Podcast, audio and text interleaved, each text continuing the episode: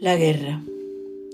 Ahí tienen la guerra, la misma que no hizo Donald Trump, pero que han hecho Vladimir Putin y Joe Biden.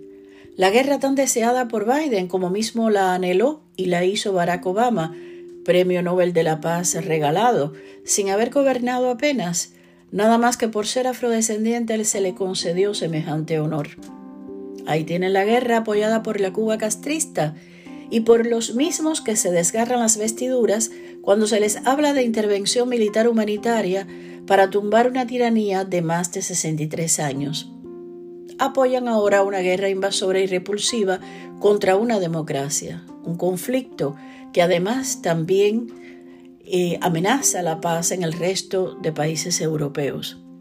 Ahí tiene la guerra, Tú, estúpido, que votaste por Joe Biden, al que supuestamente no le conviene que haya guerra en Ucrania para tapar los negocetes de su hijo Hunter Biden, de su hermano, y los suyos propios con los oligarcas ucranianos a través de la empresa Burisma, pero que al mismo tiempo le conviene porque una guerra es siempre una fuente de riquezas para los armamentistas y Estados Unidos, el país que él preside, todavía lo es. Ahí tiene la guerra, Barack Obama le regaló Crimea a Vladimir Putin. Ahora otro demócrata, Joe Biden, eh, le pone en bandeja de plata a Ucrania y al resto de Europa al tirano de la calle B. Aunque primero irá China a apoderarse de Taiwán, sintiéndose reforzada con la invasión rusa. Por esta mierdaza has votado, comunista y cobarde, porque al fin y al cabo votaste por tus viejas obsesiones, por tu manía de grandeza y mierdosa.